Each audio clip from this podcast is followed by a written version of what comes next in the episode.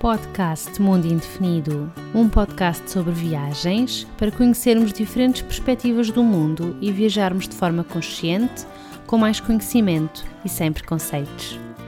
Olá, olá! Quero-te dar as boas-vindas a mais um episódio do podcast Mundo Indefinido. Se não me conheces, o meu nome é Catarina e aqui falamos sobre viagens. E eu estou aqui assim a fazer esta introdução, a sorrir assim de orelha a orelha. Vocês não me conseguem ver, mas está assim a ser um bocado ridículo, porque hoje, neste episódio, o podcast celebra um ano de existência. E eu nem quero acreditar que já, já se passou um ano desde que eu lancei este meu projeto para o mundo. E, e este projeto passou por imensa coisa, porque hum, se não segues desde o início, se não ouves desde o início, a verdade é que eu lancei o podcast quando estava a terminar a minha tese de doutoramento e eu já sabia à partida que muito provavelmente não ia conseguir ter tempo para manter a consistência e queria ser um bocadinho complicado manter as coisas. Mas resolvi avançar na mesma e olhando para trás acho que tomei a decisão certa. Às vezes os projetos precisam de ser lançados, mesmo que as coisas não estejam perfeitas, mesmo que não saia tudo perfeito. O que interessa é pormos as ideias cá fora e foi isso que eu acabei por fazer fazer e não podia estar mais contente de o ter feito. E hum, eu, quando estava a pensar nesta questão do ano de podcast, pá, em janeiro comecei a pensar nisto, eu pensei que ia gravar um episódio especial onde ia falar sobre as pessoas com quem falei, sobre as lições que aprendi com o podcast, mas eu, entretanto, gravei um episódio com Miguel Gonçalves, que vai ser o episódio que vais ouvir hoje, e quando estava a planear a ver quando é que o episódio ia, ia sair, apercebi-me que seria nesta semana, nesta sexta-feira. E comecei a fazer contas e a ver, ok, espera lá, isto aqui sim vai calhar mesmo mesmo quando faz um ano de podcast. E quando ouvires a conversa, já vais perceber porque é que fez para mim todo o sentido que este fosse o episódio que marcasse um ano de podcast, em vez de ser apenas um onde estou eu a falar sozinha para o microfone. Porque este episódio com o Miguel representa tudo aquilo que eu quero com o podcast, que eu quero com o meu blog e que eu quero com isto das viagens, que no fundo é fazer cair preconceitos. Esta conversa representa tudo aquilo em que eu acredito e é assim uma coisa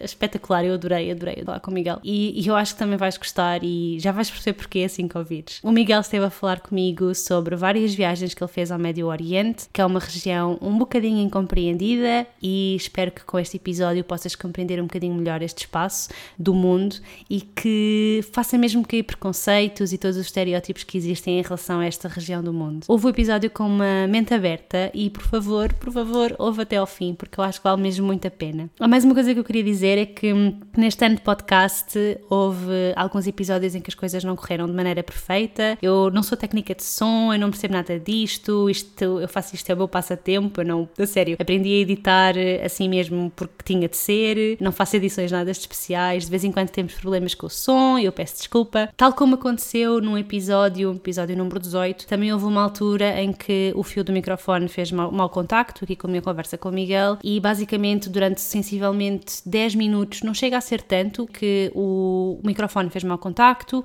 há um bocadinho de ruído e tanto eu como o Miguel ficámos com uma voz um bocadinho mais grossa, tal como aconteceu comigo no episódio 18. Mas, mais uma vez, isto não impede em nada a passagem da mensagem. Eu, entretanto, já estou a pesquisar um novo cabo para que agora no próximo ano do podcast não aconteça este tipo de coisas nunca mais. Eu peço desculpa ao Miguel, mas pronto, é mesmo durante só um bocadinho, não faz mal, acho eu.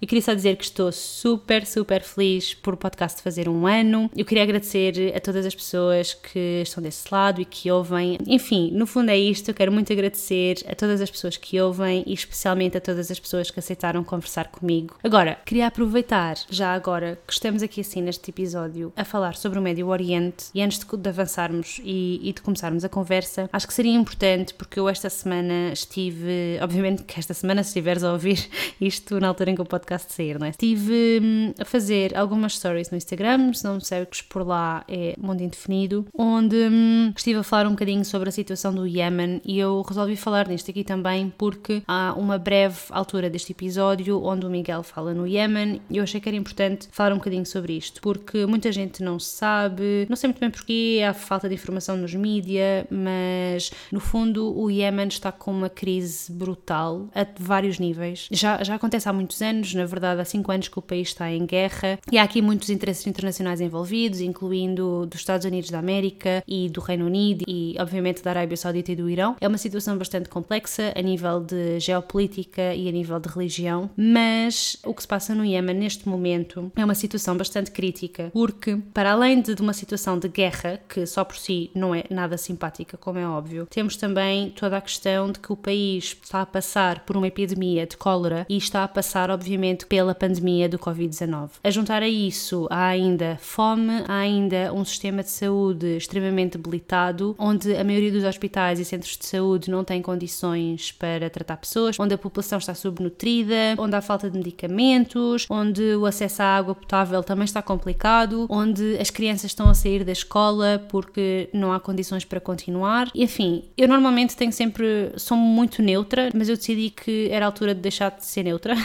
Já estou há um ano nisto do podcast e eu acho que, sinceramente, está na altura de deixar de ser neutra e de começar a falar das coisas que me interessam. Enfim, eu costumo ser muito positiva e eu vejo sempre o copo meio cheio, mas acho que era mesmo importante falar sobre isto, falarmos um bocadinho sobre o Yemen. Se não faz ideia do que é que eu estou a falar, pesquisa, tens imensa informação no site da ONU, por exemplo, no site da Unicef. É questão de procurares e informar-te um bocadinho sobre o que se passa e o que podes fazer para ajudar esta situação. Agora, vamos à parte mais positiva, que é sempre o toque que eu gosto de dar às coisas, porque é assim que eu vejo a vida. É, acho que, enfim, há coisas muito boas na vida. Eu, eu, quero transmitir coisas boas, portanto, vamos à minha conversa com o Miguel, que é excelente, excelente para destruir preconceitos. Espero que gostes desta minha conversa e boas aventuras! Olá, Miguel. Olá. Então, olha, queres começar por te apresentar para quem não te conhece? Então, sou o Miguel Gonçalves, tenho 24 anos. Atualmente uh, estou a terminar a minha tese de mestrado uh, em Marketing e Publicidade, mas já tenho algumas experiências profissionais, já, já fiz um bocadinho de tudo, tendo em conta o meu curso que foi de Comunicação Social. Já passei por uma redação de, de um órgão de comunicação social, já conduzi tuk-tuks em Lisboa, já fui copywriter numa agência de publicidade, portanto já, já fiz um bocadinho tudo e pronto, e agora estou a terminar o meu mestrado e a seguir vamos ver o que é que, o que, é que a vida me reserva. Pois, além disto tudo, uh, alio a, a, minha parte, a minha parte mais pessoal, que adoro viajar, é um dos meus grandes hobbies, se é que assim se pode dizer. E pronto, e adoro, adoro conhecer novas culturas, novos, novos povos, novas ideias e acho que isso é a riqueza de viajar. E é por isso que estás aqui hoje, não é? Por isso é que eu te convidei para conversarmos um bocadinho. Exatamente, e aproveito já para te agradecer o convite. E obrigada eu por teres aceito. e nós, nós hoje vamos falar sobre uma viagem que tu fizeste ao Médio Oriente, certo? Exatamente. Sim, quando é que tu estiveste lá? Então é assim, eu a primeira vez que fui ao Médio Oriente foi em 2016. Na altura eu tinha 21 anos e apesar de já ter. Eu, eu tive, eh, tenho que começar por aqui. Eu tive a sorte de ter nascido numa família que me proporcionou as viagens desde que eu nasci, praticamente. E portanto, este hobby, eh, mais do que. apareceu-me naturalmente, não é? Porque não vou dizer que foi uma imposição, eh, mas, mas apareceu-me naturalmente, porque me habituei a viajar desde muito, muito novo. E, e portanto, nessa altura, em 2016, já conhecia algumas zonas do mundo, já tinha ido às Américas, já tinha feito um pouco da Europa.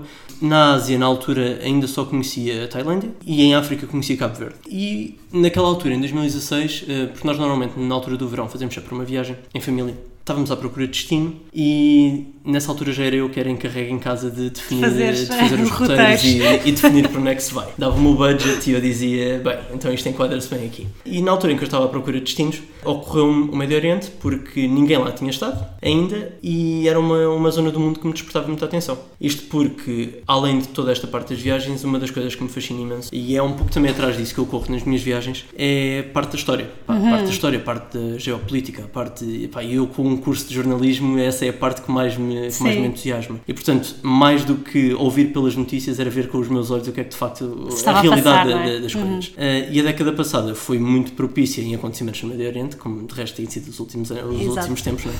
com a famosa Primavera Árabe. E portanto, decidi por mim próprio uh, ir ver com os meus olhos o que, é que, o que é que de facto se passava lá. E comecei pelo Médio Oriente. Uh, fui, estive em Abu Dhabi no Dubai, mas só isso não me contentava. E então decidi incluir também nessa viagem, que acabou por ser de 20 dias. Acabei por estar uh, 7 dias, uma semana nos Emirados, e depois fui passar outros 13 dias a Oman, que era logo ali embaixo, era perto, e portanto, why not? E na altura, quando eu fui, confesso que não fiz grande parte de pesquisa prévia. Quando eu fui, fui com a ideia errada de que ia assistir a um. ia ver um país muito mais fechado, muito mais reservado, muito mais. eu não quero dizer. eh, muito mais autêntico, por um lado, não é? Eh, mas muito mais conservador. E não podia ter estado mais errado. Também é ótimo quando isso acontece, não é? Exatamente. Eh, não podia ter estado mais errado, porque Oman, lá estava uma vez mais puxando à parte da história, porque eu depois leio imensa coisa que tem a ver com a história dos países onde vou.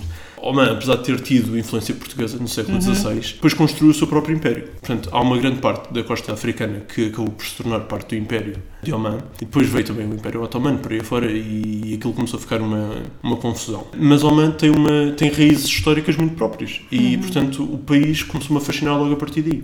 Dado este passado de Oman, aquilo que se encontra no país é uma multiculturalidade que, não se, encontra, que se encontra em muito poucos outros sítios do, do Médio Oriente. Por um lado, há as raízes africanas, porque uma parte do Império era a costa da África, portanto, Zanzibar fazia parte do Império Omanita, e depois tem muita influência que vem da Índia, que vem daqueles lá do Sri Lanka.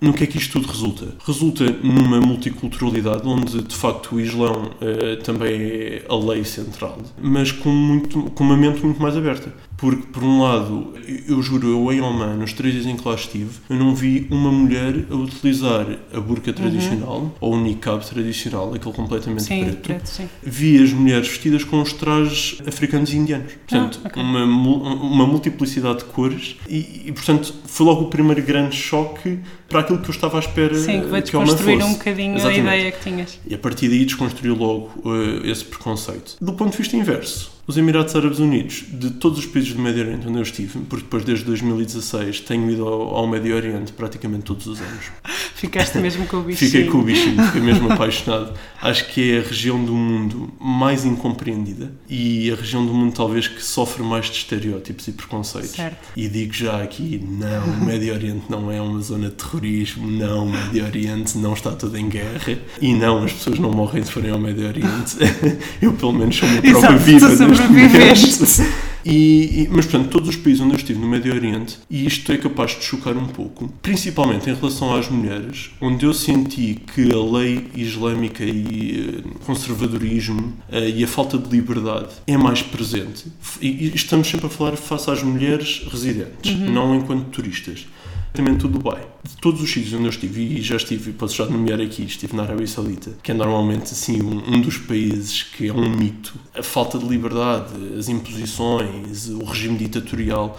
Eu não nego nada disso. Claro que isso existe. Mas também o existe nos Emirados Árabes Unidos. Simplesmente, aos olhos internacionais, os Emirados Árabes Unidos gozam de uma posição mais favorável, digamos assim. Eh, E então isto não passa com tanta frequência cá para fora. Além de que se abriram ao turismo mais cedo e isso Certo. permitiu Sim, sim, sim. permitiu quebrar todo, todo, esse, todo esse lado. Mas, portanto, voltando à, à- primeira viagem do Médio Oriente e que me fez apaixonar, eu recordo-me ter ido à mesquita em Muscat, em que, à semelhança da mesquita de Abu Dhabi, é capaz de ser uma das mais bonitas onde eu estive até hoje. Eu, eu depois comecei-me a fascinar muito pela toda a parte da cultura árabe. Eu gosto de dizer cultura árabe e não cultura muçulmana ou islâmica, porque acho que isso tem sempre uma conotação eh, religiosa que é sempre perigosa. E eu acho que a arquitetura árabe é fascinante, pois um- um- a questão, aqui já, já vamos entrar na parte da religião, mas não interessa for parte da cultura, a religião, os chamamentos para, para, para a hora de, de rezar, isso cria um ambiente de tal forma especial, Sim. único, que lá está, acaba por nos eh, conquistar imediatamente, porque, e, e depois lá está, é ver com os nossos próprios olhos que não se andam a matar uns aos outros como passa nas notícias, não é? Mas pronto, eh, isto fica assim para já este breve resumo da primeira viagem ao Médio Oriente e porque é que eu me apaixonei pelo Médio Oriente. Certo. E podemos entrar, se quiseres, em, em detalhes de outras viagens e desconstruir um pouco mais estes preconceitos. Sim, sim, eu estava, eu estava a pensar só porque hum, eu, eu gosto muito de, de regressar a sítios, ok? Eu sei que há muitas pessoas que não gostam quando vão a um sítio já foi agora vamos explorar outros sítios porque há muito, muito para explorar, não é? Mas, mas eu gosto de regressar e tu estavas a dizer que também regressaste ao, ao Médio Oriente.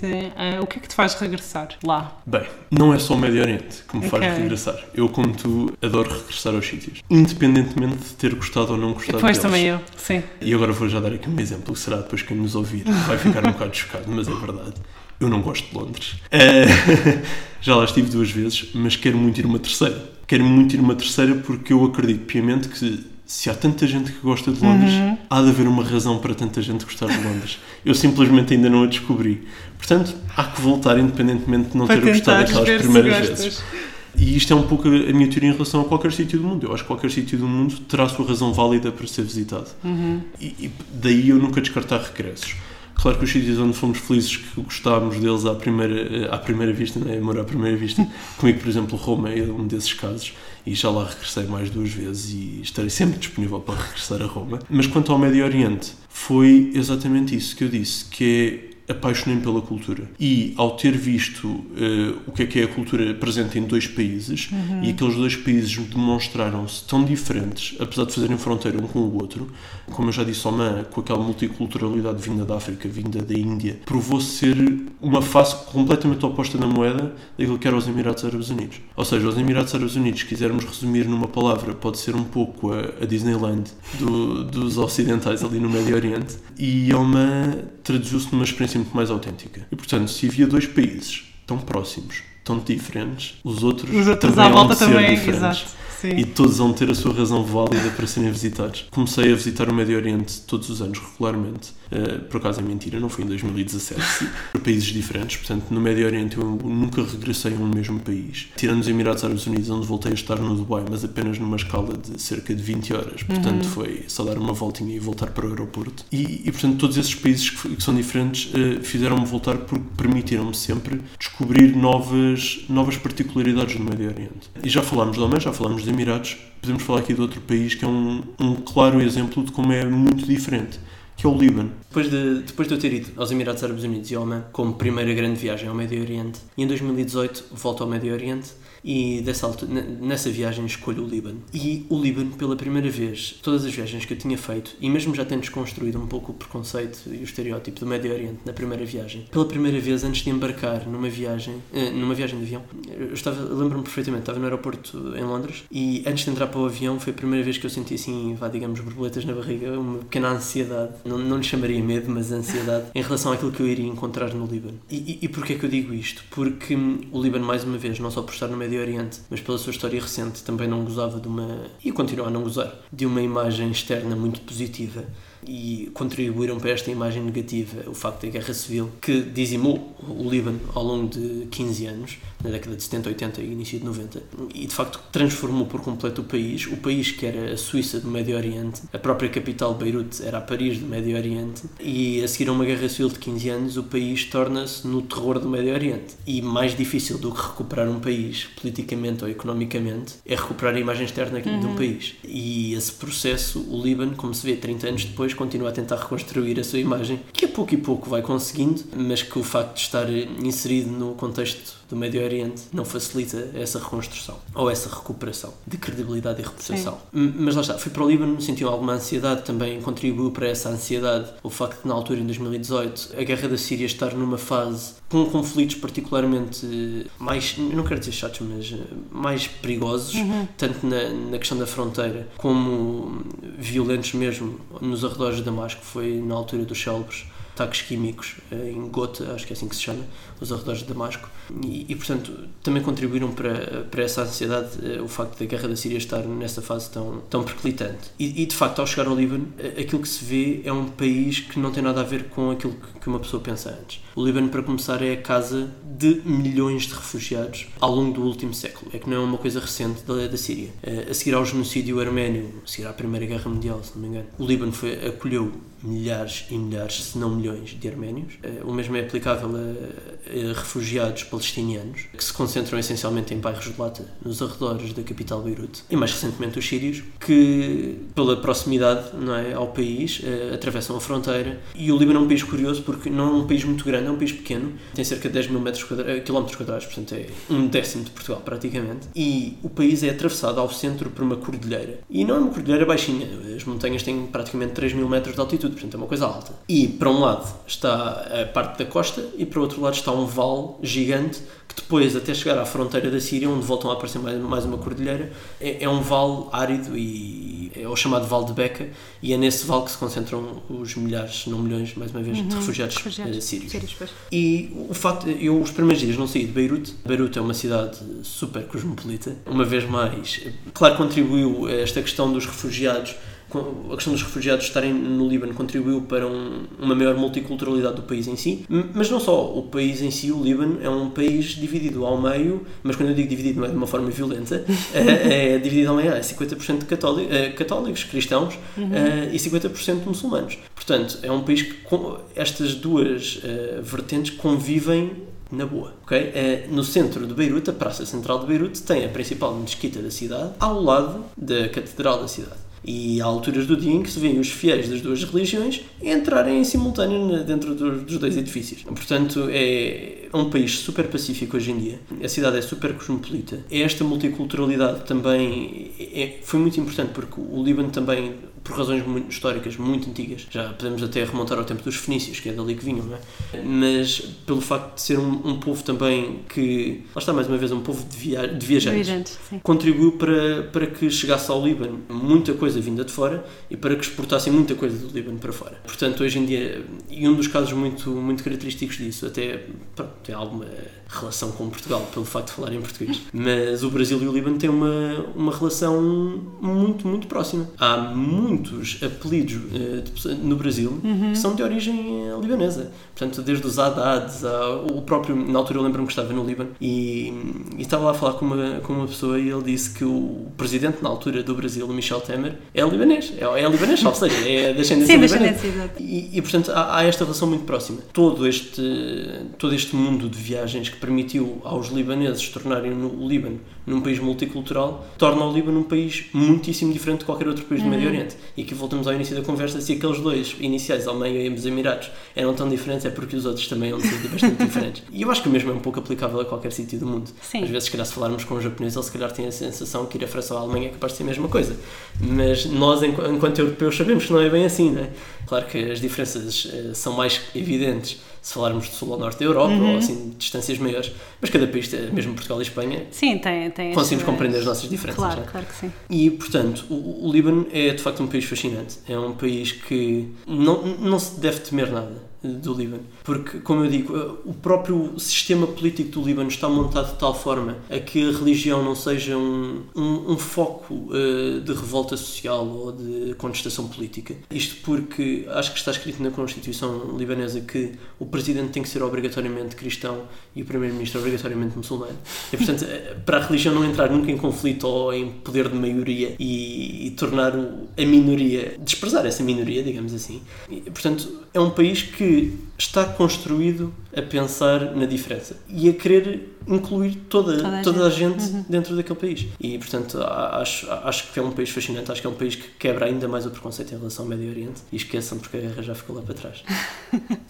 E hum, estava aqui assim a pensar porque eu sei que tu gostaste muito da comida do Líbano, não é? É verdade. Queres contar assim um bocadinho sobre isso? Pronto, esse é outro fator que torna o Líbano um destino excepcional. É porque perde-se muito tempo à mesa. Perde-se. É, exatamente, perde-se com muitas Com aspas. muitas aspas. O Líbano, hum, e uma vez mais, vai buscar a culinária libanesa, que, pronto, confunde-se ali um pouco com a, com a gastronomia síria. E são os dois países que acabam por disseminar um pouco mais as influências eh, da gastronomia, gastronómicas pela região do Médio Oriente. Há semelhança depois da Índia, que depois também tem alguma influência em, alguns, em algumas zonas do Médio Oriente, a gastronomia indiana. Mas, de facto, a gastronomia libanesa, além de ser deliciosa, eh, é muito boa para convívio à mesa, porque é, é muito à base do petisco. Ou seja, à semelhança dos petiscos portugueses ou das tapas espanholas, também no Líbano eh, come-se muito à base do petisco. E sei lá, posso dar aqui alguns exemplos, desde o hummus, há há umas saladas, por exemplo, o tabulé ou o fatouche, os falafel, que são deliciosos. Eu acho que Eh, ia ser super feliz no Líbano a comer. eu garanto, à mesa é mesmo um sítio onde, mais uma vez, não se perde tempo, ganha-se muito tempo. Ah, E além de que depois o Líbano já, já apanha um pouco eh, eh, as ideias que vêm do, do Ocidente, de, de gastronomia mais elaborada, mais, mais diferente, e portanto o Líbano já tem uma, uma diversidade gastronómica e reinvenções da própria gastronomia libanesa que tornam ainda mais rica a experiência de estar à mesa no Líbano. Mas lá está, eu acho que a experiência de estar à mesa não é só no Líbano, mas é um pouco também a- o Médio Oriente todo, porque eu acho que fazem do, da altura de comer um momento de convívio, acima de tudo. Eh, daí promoverem esta questão do petisco, o passa cá, toma Sim, lá sim, e não sei o quê. Eu acho que é, é muito interessante porque in- integram todas as pessoas que estão numa mesa numa conversa comum. Uhum. E eu acho que isso é, é- é ótimo. Por exemplo, não, não se está a ver, naqueles países não, não se está, mas está-se a ver eh, metade da mesa ao telemóvel, a outra metade a discutir. Sim, está e só tudo- preciso estar um falar com da outra ponta da mesa porque no meio ninguém quer, ninguém quer saber da conversa. É um mundo à parte. É um mundo que,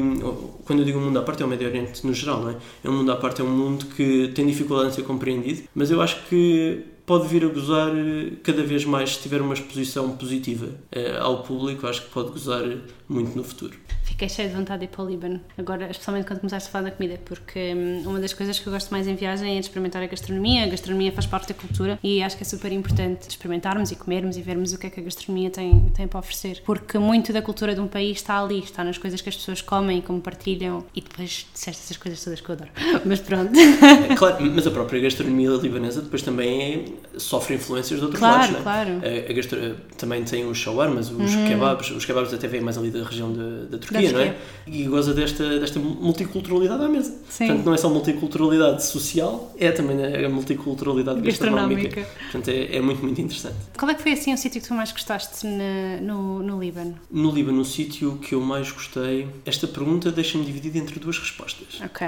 Posso dizer o sítio que mais me surpreendeu e o sítio que mais me surpreendeu em si foi Baalbek. E Baalbek são umas ruínas romanas eh, no interior do Líbano, no tal Val de Bekaa, onde se concentram os refugiados Refugiados. eh, sírios, portanto na região mais, mais próxima da fronteira à Síria. E Baalbek, por si só, Baalbek tem uma, é, é uma experiência diferente. Primeiro porque é considerado o bastião, digamos assim, ou toda aquela zona que à volta de Baalbek é considerado o bastião do Hezbollah. Eh, E portanto dá assim uma certa Exato. adrenalina à coisa. Dá-se uma certa adrenalina à viagem até Baalbek. Mas depois as ruínas são verdadeiramente impressionantes. Eu acho que, tirando o Coliseu em Roma e se calhar mais um ou dois sítios que haja, fora de Itália essencialmente, não é? Porque a Itália é óbvio que as ruínas romanas são, são parte da, da história do país, não é? Mas fora de Itália, acho que são capazes de ser as ruínas romanas onde eu estive que mais me impressionaram. Pela dimensão, pelo estado de conservação, principalmente de um templo, que é o Templo de Baco. Está num estado ótimo. Tendo em conta Exato, a idade. a idade do templo, não é? Ninguém está à espera de chegar lá. Claro, e está tudo é uma- imaculado, como é óbvio. E depois houve outra questão que eh, adicionou muito ao facto de eu ter gostado tanto de Baalbek, que foi o facto de poder ter estado em Baalbek durante duas horas, se calhar completamente sozinho. Sozinho. Quer dizer, não estive sozinho porque eu estava acompanhado Sim, nessa sim, viagem, mas foi uma sensação de exclusividade de um sítio daquele tamanho, daquela envergadura só para nós. Portanto, eh, deu contributo que forma para eu ter amado Baalbek. Mas depois eu disse que me deixaste dividido na, na resposta, porque eu gostei muito, e aí talvez mais pela parte da, da pessoa que eu conheci lá, das, de outras ruínas, que são as ruínas de Anjar. E essas ruínas ficam ainda mais próximas da fronteira da Síria. Nesse momento eu estava a cerca de 3 km da fronteira. E, e quando estávamos a ir para lá, uma coisa muito interessante era que nós pensávamos que a fronteira estaria fechada. Porque havia guerra na Síria, nós estávamos a achar, ou, ou pelo menos que estivesse aberta, mas que houvesse um controle rígido e, e rigoroso. Mas via-se grande, um grande fluxo, sem grandes controlos eh, excessivos, digamos. Porque ao, ao longo das estradas no Líbano, mesmo dentro do Líbano, há milhares de checkpoints militares. Pronto, eh, alguns nem mandam parar, outros mandam parar, se calhar perguntam de onde é que és. Ah, Portugal, Ronaldo, ah, ótimo, É passa. sempre, não é? Pronto. É sempre o mesmo. Aconteceu-me na Rússia também. Portugal, Ronaldo, Ronaldo. O Ronaldo É, safa-nos em exato, todo é o lado do verdade, é mundo. Mas lá está, estava, para começar, eh, espantou-me o facto de não haver esse controle tão rigoroso ou como eu estava à espera na fronteira. Havia um fluxo muito grande de trânsito a passar a fronteira. Havia inclusivamente, havia inclusivamente pessoas que atravessavam a fronteira a pé. A pé. Eu, eu não vi, mas foi-nos contado pe- pelas pessoas com, com quem falámos. E depois, ao estar nas ruínas, as ruínas, para começar, não estão no estado de conservação, que estão as de Baalbek, não são ruínas romanas, são ruínas do período Umayyad, que é o período do grande califado eh, do Islão, islâmico, esse próprio califado que depois se estende até à Península Ibérica. E a cidade era um posto comercial importante que, liga, eh, que está precisamente no percurso que vai de Damasco até Beirute. Portanto, Damasco naquela altura era um centro muito importante, um centro comercial, um centro político, um centro eh, social. E Beirute, como tem o acesso ao mar, eh, era um centro de, de trocas comerciais, comerciais, muito, sim. muito relevante. Exatamente. E portanto, Anjar é colocado exatamente à mesma distância dos dois locais, portanto está no meio dos dois locais, e era um posto fronteiriço, digamos assim. Eh, não era fronteiriço porque era tudo um, uma, um único Estado, mas eh, e tinha uma grande relevância no, no seu tempo. Não está no estado de conservação que está Baalbek, mas uh, tem tido ajudas de governos estrangeiros para recuperar as ruínas e tem estado a recuperar. Mas porquê é que Anjar é tão, é tão interessante? Porque é um dos grandes centros da comunidade arménia no Líbano. Daqueles tais que há 100 anos Exato. vieram da Arménia para fugir ao genocídio. E são precisamente já descendentes dos refugiados uhum. arménios, que estão empenhados em recuperar as ruínas, que de facto as ruínas, do ponto de vista turístico e económico, são um bom sustento Exato. para a comunidade e de facto vê-se como os arménios abraçaram aquela região do Líbano como um país, como a sua, como a sua pátria nova. E têm um orgulho tremendo na, nas ruínas e falam falam com uma paixão gigantesca sobre, sobre aquela zona. E de facto eu conheci lá um que, pronto, nos acompanhou durante o, percurso lá nas ruínas. Lá está, uma vez mais éramos os únicos uh, estrangeiros que lá estávamos. E pronto, ele estava lá sentado à entrada do, do complexo e, e perguntou-nos se nós queríamos uh, que ele viesse connosco. E nós. Ok, bora. Bem, bora. Pronto, entre estar aqui a ver e não estar bem a perceber o que é que se está a ver, ou ter aqui alguém que ainda nos pode dizer duas ou três coisas, bora dizer qualquer coisa. Né? E, e de facto ele, ele falava daquilo com uma paixão e, e, de facto ele contou a história contou a história do tempo dos avós que foram os que uhum. fugiram. Se por um lado fiquei deslumbrado com Baalbek pela imponência e pela beleza do sítio, pelo outro lado Anjar ficou-me na memória uhum. pela, por esta relação que depois estabelecemos com, com este com esta pessoa e pelas histórias que ele contou, que de facto são, são, são formidáveis. Sim, eu acho que acaba por ser, às vezes, alguns sítios ficam mais especiais por causa das pessoas que conhecemos lá e das histórias que elas nos contam. Sem dúvida. E, foi o que acabou por acontecer aí, não é? Não é que aquilo não fosse só, só por si já claro. espetacular, mas. Sem dúvida alguma. Aumentou um bocadinho a fasquia. e depois, assim, que outros países naquela zona que já visitaste? Então é assim, eu vou dizê-los, uh, okay. mas há um em particular que eu acho que é importante falar dele. Uh, portanto, eu comecei, até vou dizer por ordem cronológica, uhum. que é para se perceber aquilo é que eu me vou aventurando à medida que o tempo vai passando. Vai chegando mais confiante. portanto, comecei pelos Emirados, uhum. que é assim aquele primeiro sítio é mais confortável para nós, uhum. não é? Portanto, uma, mesmo as mulheres chegam lá, podem estar em qualquer lado sem, sem grandes uhum. restrições. Uhum. Lá está, as ocidentais, porque, como eu já referi, foi o sítio que eu achei mais rígido e restrito uhum. em relação às mulheres locais. Depois fui ao Oman, depois passei pelo Líbano, o Egito, o Egito é ali um, um, meio termo, apesar de ser um continente africano, mas eu acho que tem muito mais influência ali do Médio Oriente do que propriamente influência africana. O Kuwait, a Jordânia e mais recentemente, e é desse que acho que é importante falarmos, a Arábia Saudita. Ainda não fui mais nenhum. Há um onde ainda não fui, mas que gostava muito. Aliás, há vários onde eu gostava muito de ir, mas há assim. Posso já começar por dizer que tenho um desejo proibido no Médio Oriente, que é o Iémen. E é proibido precisamente pela questão uh, política que atravessa Exato. hoje em dia e sim, também sim, está sim. em guerra, não é? Claro. E, portanto, não é, não é um destino fácil de ser visitado hoje em dia. Apesar de haver certas zonas onde é possível ir. Uhum. E há um segredo que o Iémen esconde. que se calhar muito pouca gente ouviu falar, mas se calhar aqueles que gostam mais da zona já conhecem, que é uma ilha que fica, fica ali, vai equidistante entre o Iémen e a Somália, que se chama Socotra. A ilha Sim. é um paraíso. A ilha é brutal e hum, acho que nestes últimos tempos uh, tem havido mais gente curiosa em relação a esse destino, que já tenho visto alguns vídeos no YouTube de pessoas que lá foram. Mas pronto, o Iémen, uh, por todos os motivos uh, e mais alguns, é um desejo proibido. Mas depois acho que há outro país que faz parte do imaginário, do terror, e cá está, entre muitas aspas, do Médio Oriente, mas que também não é nada disso, certamente, que é o Irão. O Irão, exato. Um, portanto, são assim os dois sítios do Médio Oriente que eu neste momento mais gostava de visitar. Mas vamos falar um pouco da Arábia Saudita. E porque é que eu fui à Arábia Saudita este ano? Final de fevereiro, início de março. Mesmo antes disto o coronavírus Pois, exato, começar. era isso que eu ia dizer, quando ainda dava para ir. E a viagem foi muitíssimo atribulada do início ao fim. Até porque, para, para que tenhas noção, eu até posso contar aqui no instante. Eu marquei a viagem, eu fui dia 24 de fevereiro e eu marquei a viagem dia 18. Ok, isso foi mesmo. Foi, foi mesmo à última. à última da hora. E no dia em que eu marquei, dia 18, 18 ou 17, mas não interessa, sim, uma sim, semana sim, de antecedência. Exato. No dia 17 ou 18, eu marco a viagem e vejo que os preços para chegar à Arábia Saudita estão muito interessantes a partir de Itália. Coronavírus, Itália, já está a soar aqui umas campainhas ia por Roma e regressaria por Milão. Como ia por Roma, já aqui disse que Roma é a minha cidade, não sei se disse que é a minha cidade preferida do mundo ou não, mas é a minha cidade preferida do mundo. Eh, portanto, não podia recusar lá voltar a ficar mais uns dias e, portanto, acabei por ficar mais 3 dias em Roma. Aproveitei para pronto, dar mais umas voltinhas em Roma e aproveitei para ir a um sítio novo onde nunca tinha ido, que é Castelo Gandolfo. E é muito, muito giro. Portanto, ficar ali a cerca de 15. eh, Se forem de carro, é tipo, sei lá, meia hora, de comboio é pouco mais, é para aí 40 minutos. E é muito, muito giro. É tipo, eh, ficar assim no topo de, um, de, uma, de uma colina grande, que depois tem um lago gigante lá embaixo. É, é muito giro. Com as suas devidas diferenças, faz assim lembrar. Mas claro que os Açores são melhores. mas faz assim lembrar as lagoas dos Açores. Mas pronto, fui, fui para a Arábia Saudita e a viagem foi atribulada porque, hum, apesar de eu ter ido para a Itália no dia 24, o meu voo para a Arábia Saudita era só dia 27. E no dia 27 sai uma notícia, logo pela manhãzinha, quando nós acordamos, sai uma notícia num jornal saudita que nós andávamos a acompanhar a dizer chegada de turistas termina após a meia-noite. A Arábia Saudita vai fechar a porta a turistas a partir da meia-noite que venham de Itália, especificamente. E nós, é lá! Que era exatamente onde vocês. Exatamente.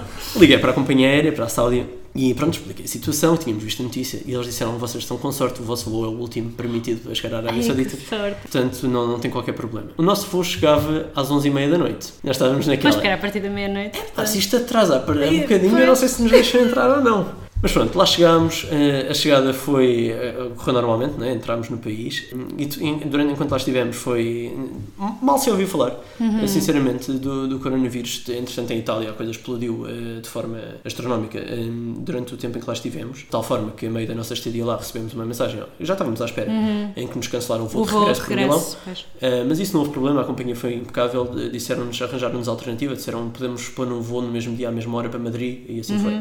Uh, só que, entretanto, Madrid também. Pois, exato. E pronto, estivemos na Arábia Saudita e hum, a Arábia Saudita foi um destino, lá está, acho que a seguir ao Líbano foi o segundo país onde eu, antes de ir, não sabia tão bem ao que ia. Porque lá está, mais uma vez, não goza de uma posição, de uma, de uma imagem eh, muito favorável aos olhos eh, internacionais. Mas não se poderia ter revelado mais diferente do que aquilo que eu estava à espera. Já sabes, não podes esperar nada. Ahm, é- é- exatamente, exatamente. Mas eu gosto sempre de esperar que é para vir surpreendido. Eh, não, por acaso é mentira, não gosto nada de esperar coisas. Mas hum, a Arábia Saudita é um país que de facto nota-se a influência da religião muito mais do que qualquer outro, por todos os motivos e mais alguns, a começar pelo facto de os dois grandes centros do Islão estão na Arábia Saudita, não é? Meca e, e Medina. Mas depois há toda aquela parte que nos fazem acreditar nos filmes, não é? É a polícia religiosa que está sempre a ver e não podes fazer isto, não podes fazer aquilo. Ainda por cima só ia com o meu irmão e com o meu pai e como é que é? Três homens juntos, o que é que é isto? Eh, pronto, é, é coisa ali, começámos a... Pronto. Mas a coisa passou. E não podia ter passado mais rapidamente do que no primeiro dia em que lá chegámos. Em que vimos de facto que não era nada do que estávamos à espera. Acho que mesmo em relação às mulheres, porque eu acho que a questão, uma vez mais, a questão do Médio Oriente e a questão religiosa vai sempre bater um bocadinho à, questão, à, à posição da- das mulheres na, na sociedade, não é? Sim, exato. Eh, aliás, a maior parte das mulheres até sentem algum receio de ir ao Médio Oriente, independentemente de que país seja, porque se sentem mais limitadas na sua liberdade de, de escolha, de poder de se movimentarem, de, de falarem, de, De pronto, vestirem também. vestirem. Mas de facto, a Arábia Saudita foi o país onde de facto o, o traje islâmico, curiosamente, a partir de um certo ponto, deixa de fazer tanta confusão. Eh, quer dizer, uma pessoa habitua-se ao que está a ver e, e deixa de fazer tanta confusão. Mas, por outro lado, foi o país do Médio Oriente onde eu senti as mulheres locais mais integradas na sociedade. O que é que eu quero dizer com isto? Qualquer um dos outros países que eu falei há pouco, talvez excetuando o Líbano por ser claramente o mais ocidental de todos estes, foi o único país onde eu vi uma maior percentagem de mulheres a trabalhar em coisas que envolvessem atendimento ao, Ao público. público. Porque na grande maioria dos outros países, o Kuwait, os Emirados Árabes Unidos, a própria Jordânia, são sempre muito. hum, são sempre imigrantes que vêm essencialmente de dois lados do mundo, ou do Sudeste Asiático, Uhum. portanto, filipinos, indonésios, eh, malaios, ou pessoas que venham da Índia, Índia. da- do Sri Lanka, pa- mesmo Paquistão, pronto. E aí sim, mesmo que sejam mulheres, estão a atender ao público, mas não são mulheres locais, portanto não há esse drama, digamos assim, visto pelos locais. Eh, mas na Arábia Saudita não foi nada disto. Ou seja, nós éramos atendidos por mulheres locais, que sim, poderiam estar vestidas com, com burka ou niqab, mas não foi nunca um fator que envolvesse um afastamento muito grande. E quando eu digo afastamento, não, não me refiro apenas a um afastamento físico. Uh, estamos a falar de um afastamento mesmo, sabe, de conversa. Uhum. Uh, mostraram sempre abertura para falar do que quer que fosse. E, portanto, é claro que nós temos sempre a curiosidade de perguntar 31 Sim, milhões de exato, coisas, é? claro. Mas, às vezes, por uma questão ou de respeito ou medo de estarmos a interferir Uhum. demasiado na privacidade das pessoas, acabamos por não perguntar. Sim, restringir um bocadinho. Mas, mas de facto demonstraram sempre muito abertas a responder a questões. Diziam inclusivamente muitas delas que, apesar de ser uma coisa relativamente recente, mas que já tinham carta de condução, conduziam, faziam a sua vida independente. E, e, portanto, eu vou ser muito sincero, sempre todas as, eh, as justificações que me apresentaram para terem um certo estilo de vida. Sim. Eu acho que nós não somos ninguém para estar a criticar só por criticar. Eu acho que, em primeiro lugar, antes de criticar, é preciso compreender. Compreender. E se eu não procurar compreender, nunca vou poder dizer se concordo ou não concordo. Não, eu Independentemente, independentemente de eu achar que sim, são restrições à liberdade, mas a partir do momento em que me justificam, é, epá, eu sinceramente, é claro que isto é, é sempre um tema controverso, e, mas lá está, mais uma vez, eu acho que o, o turismo pode ser um fator que pode contribuir de- em larga, a larga escala para aumentar substancialmente os pontos de vista, as visões, as liberdades eh, de- de- destas pessoas nestes países. Em primeiro lugar, acho que é importante explicar porque é que eu fui à Arábia Saudita este ano. A escolha da Arábia Saudita não foi, em não foi ao calhas. A Arábia Saudita é um país que não permitia turismo no seu sentido clássico Exato. até setembro, ou outubro ou novembro, algo assim, do ano passado. Havia duas formas de entrar na Arábia Saudita, ou por via religiosa, porque por motivos de peregrinação, ou, ou motivos de negócios, barra visitar família. Eram estas as condições para ir, visitar, para, ir para se poder entrar na Arábia Saudita. O ano passado decidiram estender isto ao turismo clássico e, portanto, antes que, antes que haja grandes mudanças, acho que era interessante ver o país ainda no, seu- no seu estado mais cru. Apesar de que Pois, eu acredito claramente que, pelo facto de ter aberto, já devem ter mudado muita coisa Claro. para que os olhos estrangeiros que vão, que vão lá a partir de agora não venham tão. tão não, não denigram tanto a imagem do país como os mídia fazem. Pronto, fomos à Arábia Saudita por esse motivo e, e a Arábia Saudita, depois de- demos uma volta, tivemos eh, 13 dias na Arábia Saudita. Ainda foi bastante tempo, mesmo assim. Foram duas semaninhas praticamente. E a Arábia Saudita, pelo facto de ser um país enorme, territorialmente falando, né, tivemos que escolher muito bem os sítios onde queríamos. Como deves calcular, num país daquelas dimensões há milhares de sítios eh, apetecíveis para Exato. visitar, mas escolhemos eh, ali quatro ou cinco sítios que dessem para fazer naqueles 13 dias sem ser demasiado à pressa, mas que, que permitissem ficar com uma visão ampla do país. Do país, claro. E então andámos muito para cima, para baixo, para os lados, eh, e portanto varremos um pouco de norte a sul, este a oeste, o país todo. E como é que vocês fizeram? Foram de carro? Não, as distâncias são demasiado grandes Pois. para se poder fazer de forma para se poder fazer de carro em tão pouco tempo e, três Uhum. E dias é pouco aproveitando, tempo. pois, e aproveitando também os sítios. não é? Um, e então eh, aquilo que optámos por fazer da seguinte forma: começámos em Riad, que é a capital, Uhum. e a capital. Eu acho que é importante começar na capital porque a partir daí vai ser sempre uma abertura de, de horizontes cada vez maior. Que sente-se que em Riad é talvez o centro, como é o centro político do país, é capaz de ser o centro mais conservador do país também. Portanto, começa-se pelo sítio mais conservador e pouco a pouco vai-se abrindo os horizontes. Portanto, é, é interessante fazer esse, esse percurso. Porque se calhar, eh, e terminámos em Jeddah, que é a cidade mais cosmopolita da, da Arábia Saudita, a cidade mais liberal, eh, e lá está, eu acho que é um oposto à- àquilo que é Riad. Riad. Então começámos em Riad, depois de Riad fomos para a costa este, eh, junto à fronteira com, o- com o Bahrein. Eh, estivemos em dois sítios ali, estivemos em Dammam e estivemos em Al-Ufuf, também conhecido por Al-Assa. E essa região, os destinos foram sempre escolhidos eh, nunca de forma inocente, ou seja, havia sempre um motivo pelo qual nós queríamos ir aos sítios. O motivo de Al-Ufuf ou Al-Assa era muito explícito, claro, é porque é um dos sítios eh, considerados património da Unesco, eh, pela Unesco, porque é o maior oásis da Península Arábica, por um lado, e porque tem uma relevância histórica grande. E depois da Amman, o motivo é um motivo que pode parecer até fútil. Eh, por um lado, era porque queríamos experimentar andar de comboio dentro da Arábia Saudita e aqueles eram, aquele era um dos trajetos que nos permitia andar de comboio dentro da Arábia Saudita. Porquê que vos apetecia andar Experimentar de comboio? coisas diferentes. experimentar, ok. Experimentar coisas diferentes. E, e lá está mais uma vez, o facto de termos andado de comboio permitiu-me ver uma realidade que não estávamos à espera. Claro, sim. Vimos mulheres a viajar sozinhas dentro do, Do país. comboio, ok. Portanto, eh, e mulheres locais, não é? apesar de termos visto também turistas, mulheres, a viajarem sozinhas, também vimos mulheres locais a viajarem sozinhas. E acho que se tivéssemos andado de avião não nos teríamos apercebido disso. Eh, portanto, o comboio apeteceu-nos, não é? Era para ser diferente, é para ver a paisagem, que apesar Claro. de ser sempre muito monótona e igual, é deserto. portanto, não varia muito. Mas pronto, é, uma- é para ter uma, uma experiência diferente. E, mas Dammam eh, em si é o, pronto, aquela zona concentra as grandes explorações petrolíferas da, da região. Foi uma região afetada pela Guerra do Golfo. Além disso, regi aquela região, depois um pouco mais a norte, que se chama Al-Qatif, é a região que concentra a facção do Islão xiita na Arábia Saudita. Isto depois leva-nos a outras grandes conversas de divisão entre os os sunitas e os xiitas, mas pronto, eh, assim de uma forma muito rápida. O Irão é o centro xiita do islamismo, do Islão, e a Arábia Saudita é o centro sunita. Sunita. E portanto toda aquela zona está em conflito, por muito em parte também por causa destes, destes poderes de influência através da religião e Al-Qatif era uma coisa completamente diferente daquilo que íamos encontrar no resto do país. As mesquitas xiitas são diferentes das mesquitas sunitas. Eh, As pessoas, por seguirem uma, uma, uma lógica diferente, uma, uma ideologia, digamos assim, eh, diferente, também podem ter abordagens eh, completamente diferentes e, portanto, decidimos experimentar. Além de que foi na mesma onde comemos melhor, mais uma vez. Mas, eh, pronto, portanto, fomos até Dammam. Depois aí sim, a partir daí voámos sempre. Mas em cada sítio onde estivemos eh, baseados, eh, alugámos quase sempre carro, com exceção de Riad e Jeddah. Eh, alugámos carro em Dammam e fomos até ao Lufuf de carro, demos ali uma volta de carro. Depois em, passámos até Aba, que fica nas montanhas da Arábia Saudita, no sul, é uma zona mais próxima da fronteira do Iémen. Podíamos ainda ter ido mais abaixo, mais próximo ainda da fronteira do Iémen, não fomos porque decidimos alocar mais tempo a outras regiões. Então, Aba, o nosso grande objetivo com Aba era irmos a uma, uma aldeia de tradição eh, iemenita, onde ficavam os, os peregrinos que iam até Meca, que vinham do Iémen. Então, a construção, a arquitetura é baseada na arquitetura iemenita.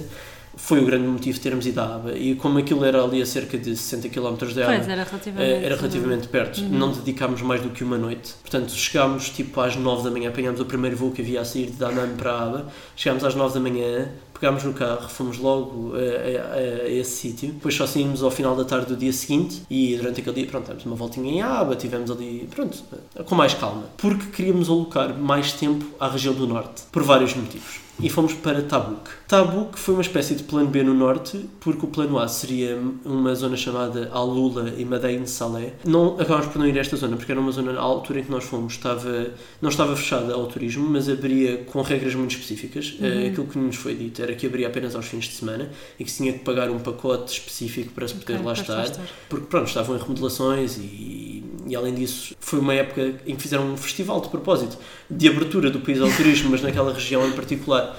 Uh, mas os preços eram exorbitantes, então acabámos por optar por este plano B. Qual é que seria o grande motivo de Madeira Salé?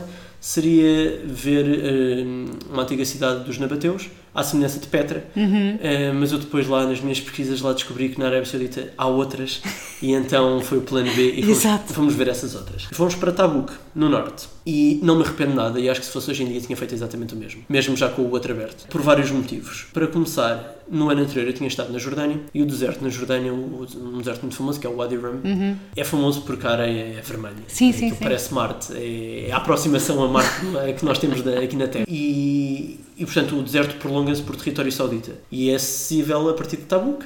E então um dos motivos foi esse. O outro motivo, como já disse, eram os planos B das cidades dos Nabateus. Há lá outra chamada Al-Bad. Infelizmente, no dia em que nós fomos, estava fechado, portanto, acabámos por não poder ir.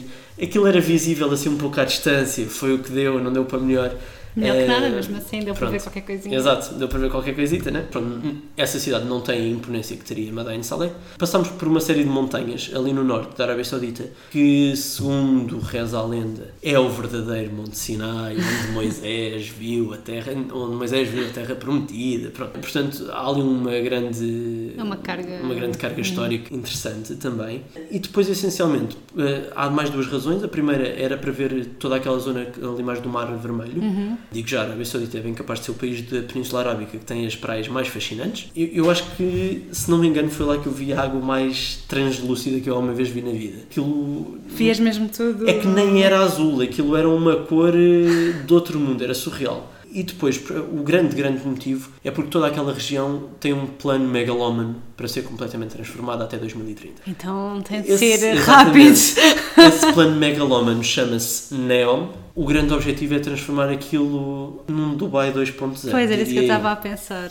Portanto, é suposto ser tornar aquilo num grande centro da região. Sim. E, e, portanto, eu acho que vai desvirtuar completamente o que é aquilo hoje em dia. Pois. Então tenho, tenho de ir já. Não posso esperar muito tempo, né? Pois é, assim, nós de facto este ano ainda não vimos grande coisa em construção lá, mas acredito que ao ritmo Mas que aquelas querem, coisas andam naqueles sítios, Sim, eh, daqui a dois anos a paisagem já é completamente outra. E depois, aquela zona tem um oásis que é o sítio mais bonito da Arábia Saudita para mim, que se chama Al Dissa. Pesquisa.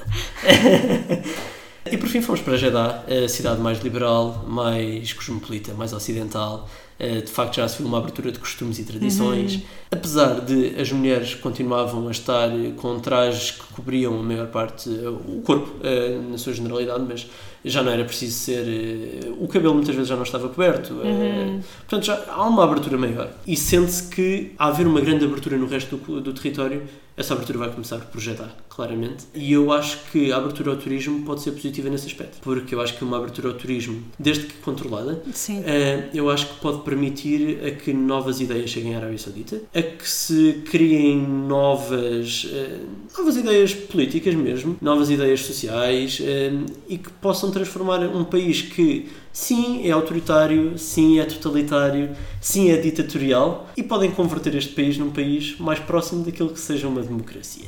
É, é com muitas aspas, obviamente, mas é claro que estes, todo, toda aquela região está sempre influenciada por interesses terceiros Sim. e, portanto, o que acontecer ali será por vontade de terceiros Já não estivemos a falar um bocadinho própria. sobre isso também. Há sempre hum, outros interesses de outros países pode ter alguma influência em como a Arábia Saudita se irá abrir no futuro. Mas aquele ponto que estavas a dizer eu acho super importante, da abertura ao turismo não ser assim, não é ser controlada propriamente, não é? Mas também não pode ser assim uma coisa toda agora de repente toda a gente vai para lá porque Sim, acaba por desvirtuar um bocadinho. Hum, Completamente. como tu vês em alguns locais que neste momento estão completamente massificados, não é? E o turismo de massa, que aquilo, as pessoas locais nem sequer podem comprar uma casa lá ou ter uma casa lá porque os preços estão todos inflacionados e há uma série de coisas. Quando pões muitos turistas no mesmo sítio. Infelizmente aconteceu um pouco Infel- aqui, não é? Sim, em, em Lisboa aconteceu muito, embora agora talvez a coisa estabilize um bocadinho, não sei, vamos É ver. Vamos ver, mas também tens Barcelona, tens vários sítios cá, Eu, cá um na dos sítios Europa. que mais me chocou foi a Islândia. Ok. Um, eu fui à Islândia em 2015. Eu, eu meço muito isto do, do excesso de turismo nos sítios pelo número de passageiros que entram nos aeroportos. Porque eu, além de adorar viajar, eu sou um nerd de aviação. Deviação. Uh, e então, pronto, tenho muitos dados estatísticos presentes e, e eu às vezes até acabo por escolher destinos assim. Vejo quantas pessoas uh, passaram por um aeroporto e vejo logo se sim ou se não. Mas para que se tenha uma noção uh, clara, eu no final do secundário fiz um trabalho, uh, final do secundário, em que avaliava impactos no turismo em, em Lisboa. E portanto estamos a falar de 2013. E na altura tinha lá os dados estatísticos do, do aeroporto de Lisboa e em 2013 eram cerca de 13 milhões de passageiros. O ano passado foram 31 milhões Pois. em 7 anos há mais de 20 Sim, milhões de pessoas sim, a, sim, a sim. passar por Lisboa. Eh, e a Islândia em 2015, se não me engano, se não me falha a memória, acho que eram 2 milhões de passageiros. Eu lembro-me que no ano a seguir fui ver, foi quando veio o grande boom da Islândia por causa do, do Game of Thrones. Sim, sim. Eu nunca vi, portanto não, Eu não também sei do nunca que é vi. que estou a falar. Não, eu também não. Eh, mas sei que se passa lá ou, coisa que, ou, ou se não se passa inspirado ou qualquer coisa assim. E, e sei que no ano seguinte passou de 2 milhões tipo, para 8 milhões, num país que tem 300 mil habitantes. Sim, sim, Portanto, sim. é, é um número astronómico e lá, lá está, como, como tu estavas a dizer, eu não sei se o caminho ideal é uma restrição de um número específico, Pois, exato. isso mas acho que é preciso expandir horizontes para outros lados e pronto. Mas eu também acho mesmo que façam uma abertura maior, também não, não vais ter assim uma afluência tão grande na Arábia Saudita neste momento. Pelo contexto espacial, geográfico Concordo. e tudo isso, acho que mesmo que haja uma abertura não vais ter propriamente toda a gente a querer ir para lá. Eu vou, na boa, sem problema, mas acho que no geral não, Concordo, concordo. não vai ser assim. Eu acho que a Arábia Saudita até se tornar um, um destino realmente apetecível eh, Uhum. Ainda vai demorar. ainda vai demorar. Eles têm esta tal questão que é Saudi Vision Uhum. em 2030 e até isso estar realmente concluído, eu acho que vai ser complicado o turismo aumentar muito na Arábia Pois. Saudita. Eu só espero é que não, que não façam como no Dubai, não é? Que não fique um, um Dubai 2.0. Eu infelizmente acho que isso tem tendência a acontecer, mas possa ser que esteja enganado, Como já estiveste várias vezes. como já estive várias vezes. Enfim, que outros países que estavas a falar há bocadinho do Kuwait, não era? Sim, já estive no Kuwait. Ok. Eh, estive na Jordânia, eh, no Egito e está feito o périplo do, do Oriente. Qual é que foi o teu preferido desses todos? Destes todos, É muito complicado de responder, mas eu acho que diria Oman, porque foi o país que me fez apaixonar pelo Médio Oriente. Portanto, acho que para sempre Oman Vai ter assim aquela- vai ter aquele lugar especial Hum. porque foi o primeiro. Não foi o primeiro, porque o primeiro foi os Emirados, mas os Emirados como é uma coisa que já está muito, é, muito dissimulada, não é? Eu nunca fui a Nova Iorque, mas eu tenho a sensação que estar no Dubai ou estar em Nova Iorque é capaz de ser um bocadinho a mesma coisa. Digo eu. É, Eu não sei, também nunca estive em Nova Iorque e nunca estive no Dubai, portanto, não faço ideia. Mas, pronto, tirando de, de vez em quando ver, eh, ver trajes tradicionais eh, árabes num lado e no outro lado não, não ver com tanta, com tanta frequência, Pois. eh, acho que pronto, é ver prédios um bocado por aí. É um destino de facto fascinante para quem gosta de arquitetura, não, não nego isso. Acho que pronto, tem o seu nicho de mercado, como qualquer outro, não é? Eh, Tornou-se uma Disneyland para adultos, tornou-se. É isso, eu, eu acho que é um sítio onde engenheiros, vias e arquitetos Pois, podem sonhar. Exato, é isso. As pessoas não podem gostar todas do mesmo, não é?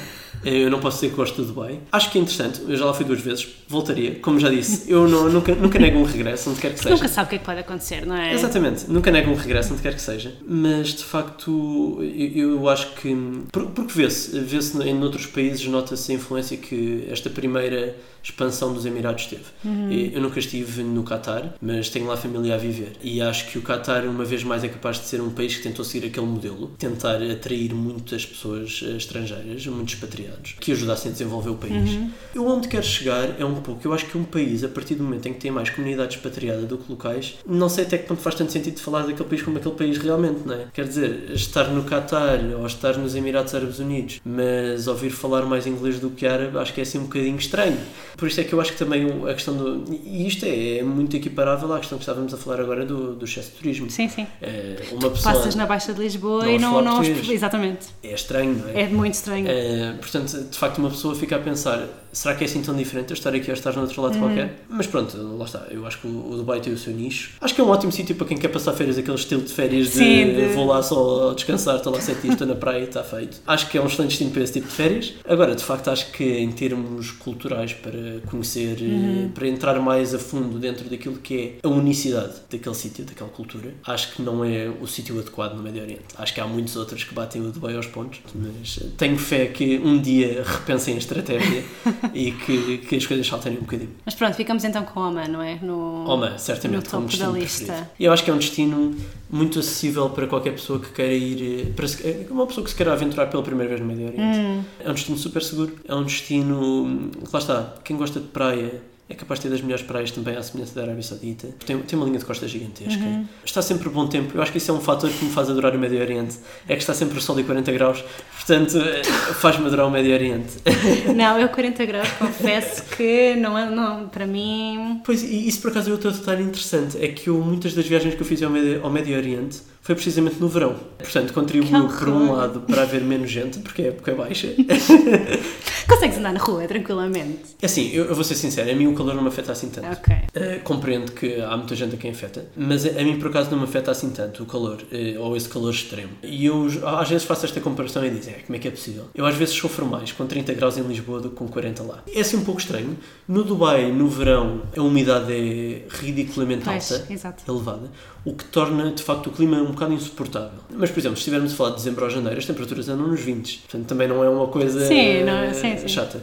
Mas lá está, uma pessoa vai para aqueles sítios tem sempre a garantia de que pelo menos está um tempo agradável. Pronto. E portanto, esse fator faz-me gostar do Médio Oriente. Mas Oman, além de- desses fatores, depois tem uma genuinidade muito grande, uma autenticidade muito grande ainda na parte cultural. Uhum. Tem um povo super amigável que se quer dar a conhecer, em primeiro lugar, e em segundo lugar que se sabe acolher muito bem. Mas isso eu acho que é uma característica um pouco geral dos povos árabes, porque ouvimos estes relatos das pessoas que já foram ao Irão, Ao Irão, ouvimos estes exatamente. relatos das pessoas que já foram eh, a tantos outros países naquela zona, que eu acho que é uma coisa que, que é geral, é Sim. comum àqueles países. Mas de facto também acho que é um, acho que é um bom ponto de partida para explorar a região, porque lá está, vem-se com o estereótipo daquilo que é o Médio Oriente completamente quebrado e que Boa. abre a porta para Não, para e, e isso é que eu acho que é importante, não é? Tu há bocadinho estavas a falar de, de conhecer e de compreender e eu acho que é das coisas mais importantes da, da viagem. Eu também, antes de ir para um sítio qualquer, eu faço um extenso trabalho de pesquisa onde vejo toda a parte histórica, cultural hum, e tudo isso para ter algum contexto. E, e tu ires com uma mente aberta, não é? E ires tentar perceber e compreender e não, não ires com uma visão de julgamento. E depois, quando tu vais e de facto vês, ok, não era nada daquilo que eu estava a pensar, não é? Todos aqueles preconceitos caem, é, é fantástico, é incrível. Acho que é por isso que viajamos, não é? Que é para deixar cair preconceitos também. Sim,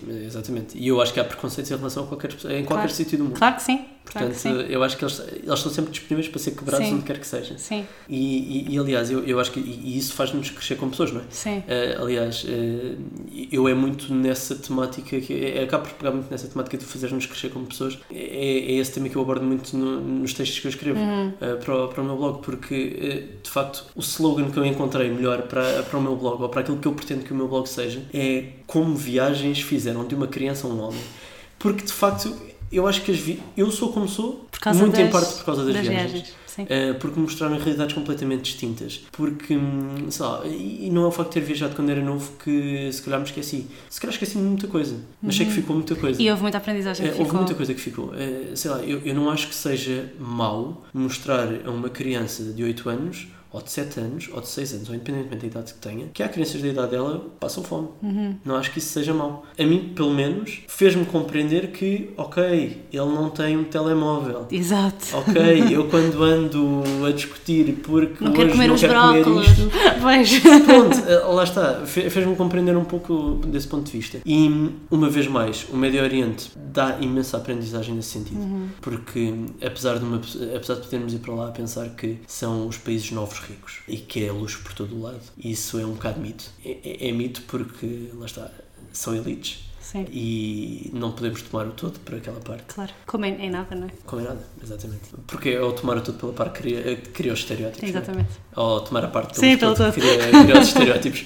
E, e, e, portanto o Médio Oriente é uma excelente aprendizagem nesse sentido. E eu acho que a maior aprendizagem que o Médio Oriente traz é aprender a respeitar o Islão. O Islão e a cultura árabe. É aprender a respeitar pontos de vista diferentes. Diferentes. Que nos fazem acreditar que nos querem mal. E eu acho que isso é o principal ponto de foco do Médio Oriente. Porque, lá está, voltando à história de Beirute, tens a mesquita ao lado da catedral Exato. da cidade, não é? Se de facto quisessem fazer mal, pá, tinha, tinha, estava já ali. Está ali ao lado, não é? Infelizmente são países que. hum, É uma região, e todos os países, que são as peças de xadrez da geopolítica Uhum. mundial. Pronto, calhou-lhes a eles, podia ter calhado a qualquer outro, não é? E, e, de facto, quem acaba por sofrer é, é- as as- consequências é quem não tem culpa nenhuma do, do que se passa. Sim. Eh, pronto, e portanto, nesse aspecto, acho que, acho que o Médio Oriente é, é a zona mais injustiçada do mundo. Espero que hum, esta conversa tenha contribuído para pelo menos um bocadinho deixarmos algumas pessoas com uma ideia diferente do Médio Oriente, não é? Vamos ver, espero que sim. Eu, eu também espero que sim. Aliás, porque eu não referi, mas algumas destas viagens não eram só homens no grupo. Portanto, também havia mulheres. E Sim. nu- nunca nenhuma delas se sentiu minimamente ameaçada Uhum. eh, ou abordada ou outro termo qualquer por serem, pelo Ser- facto de serem mulheres. Uhum. Só assim para, para terminarmos, onde é que as pessoas te podem encontrar? Eu tenho um blog eh, que recentemente sofreu um rebranding. Ant- antigamente chamava-se Mix Travel Tales, atualmente chama-se O Mix. Porquê? Porque é assim que sempre me trataram. Portanto, é a minha alcunha e, portanto, ficou o Mix. E faz sentido porque é as histórias de como o Mix se passou de criança eh, ao que é hoje. E, portanto, as pessoas podem me encontrar tanto no blog, que é o mix.wordpress.com. Isto ainda tem muito para, ser, para se tornar mais, mais pró. Ou Tirar então- o WordPress, não é? Tirar o WordPress, exatamente. Ou então podem me encontrar no Instagram, onde eu partilho algumas eh, im- imagens sobre os locais onde vou. Portanto, é o mix underscore blog. E por fim, a minha mais recente estreia no YouTube, onde pretendo fazer um trabalho um bocadinho diferente, com uma abordagem se calhar um bocadinho mais jornalística, dando um pouco aso à minha criatividade e àquilo que foi, e fazendo jus àquilo que foi a minha licenciatura em comunicação social. Hum, E agora estás com os vídeos lá da Arábia Saudita. Exatamente, estou a lançar agora uma pequena série Boa. documental sobre, sobre aquilo que eu, que eu achei da Arábia Saudita. Muito bom, gostei muito de falar contigo. Obrigado eu pelo convite. E obrigada por teres aceito. Nada, tchau, tchau. Muito obrigada por teres ficado até ao fim deste episódio. Espero que tenhas gostado com a minha conversa com o Miguel e que tenhas ficado com vontade de ir conhecer pelo menos alguns países na, na região do Médio Oriente. Nem que seja Oman, como o Miguel estava a dizer aqui assim no final. Mas nem tudo é tão mal como parece. Eu acho que devemos tentar combater um bocadinho estes preconceitos. Espero que o episódio tenha ajudado e, hum, enfim, eu estou muito, muito contente de estarmos aqui a celebrar um ano de podcast. Acho que não podia ter sido o melhor episódio para esta celebração. Eu gostaria só, antes de terminar, deixar aqui assim um agradecimento especial a todas as pessoas que, com quem eu conversei, que aceitaram o meu convite, nomeadamente a Cristel, que aceitou sem hesitar e acreditou neste meu projeto e foi, foi a primeira pessoa a saber que, que o podcast ia surgir. À Sofia, à Neuza, à Kátia, à Marta, à Andreia e ao Luís, à Ana, à Jéssica e ao João, à Sara, à Beatriz, à Susana, à Andreia, à Marlene, à Vanessa, ao Zane, à Patrícia e agora ao Miguel. Muito obrigada a todos vocês e muito obrigada por estarem desse lado. Um beijinho e até ao próximo episódio. Boas aventuras!